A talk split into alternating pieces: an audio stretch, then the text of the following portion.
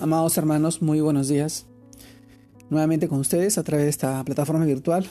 Reciban este saludo en nombre de nuestro amado Señor Jesucristo. Partirle la reflexión de hoy día, el cual se titula Dios nos marca el camino. Y esto nos lleva al pasaje de Josué, capítulo 1, verso del 8 al 9. Un pasaje muy conocido. Lo leo. Nunca se apartará de tu boca este libro de la ley sino que de día y de noche meditarás en él, para que guardes y hagas conforme a todo lo que en él está escrito, porque entonces harás prosperar tu camino, y todo te saldrá bien. Mira que te mando que te esfuerces y seas valiente. No temas ni desmayes, porque Jehová tu Dios estará contigo en donde quiera que vayas. Josué capítulo 1, verso 8 y 9. Luego, el libro de Salmo, capítulo 32, también verso del 8 y 9. Te haré entender y te enseñaré el camino en que debes andar. Sobre ti fijaré mis ojos.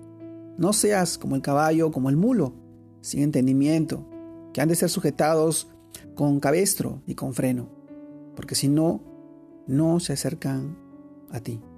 Salmos capítulo 32, versos del 8 al 9. Amados hermanos, el tema de hoy día. Dios nos marca el camino. Esto nos lleva a reflexionar sobre, sobre los textos que hemos eh, mencionado.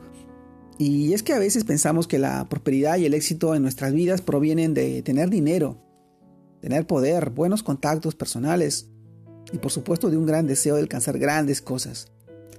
Amado hermano, la estrategia de Dios para que alcancemos éxito distan de todo esto y contradicen todo lo que la filosofía de este mundo plantea.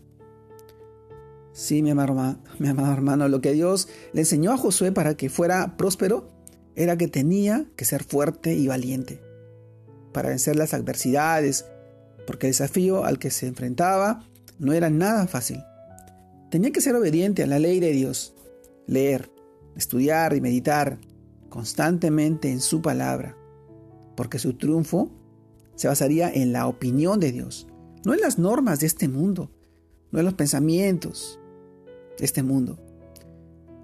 Solamente en los deseos y pensamientos del Señor debían gobernar su vida. Amado hermano, es lo mismo para nosotros. Cualesquiera que sean los asuntos de este mundo, no deben ser las directrices que guíen nuestra vida cristiana.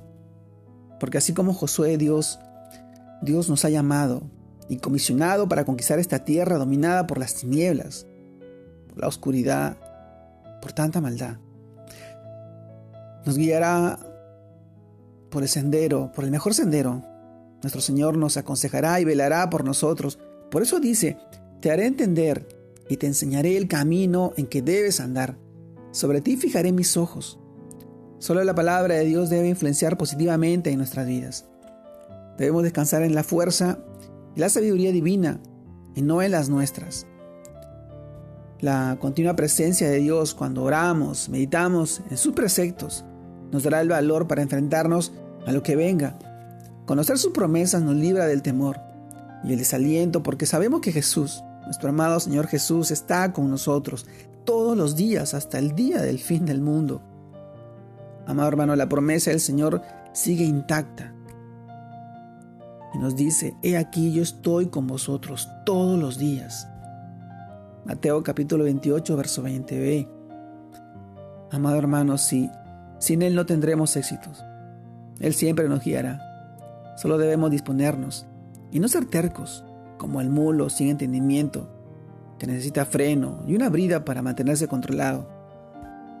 Amado hermano, Dios nos marca el camino y ese camino está en su palabra. Ese camino y esa vida. Nuestro amado Señor Jesucristo nos dijo, yo soy, yo soy el camino, soy la verdad y soy la vida eterna. Solamente a través de Él podemos acceder al Padre. Él es el único mediador, el que intercede por nosotros, el que vela por ti, por mí, por nuestros hijos, por nuestra familia. No hay otro camino, no hay otra verdad, no hay otra vida. Él vino al mundo para pagar una deuda en la cual nosotros veníamos acarreados, muertos en pecado. Él pagó esa deuda. Su sangre preciosa fue derramada para que tú puedas acceder a su presencia y ser salvo, ser sano, libre de toda atadura, de toda cadena de este mundo perverso y contaminado, que lo que busca es apoderarse de más almas en la vida de cada una de las personas. Amado hermano, hoy te animo a que tú puedas seguir creciendo, a que tú puedas seguir fortaleciéndote en su palabra, llevando el mensaje de salvación en la vida de, todas aquellas personas que hoy necesitan, de una manera en la que Él nos ha mostrado con amor, con misericordia, con fidelidad, con integridad. Te mando un fuerte abrazo. Dios te guarde y te bendiga en este día. Que sigas creciendo en el Señor y que sigas honrando su santo y poderoso nombre. Saludos a todos mis hermanos. Dios los bendiga.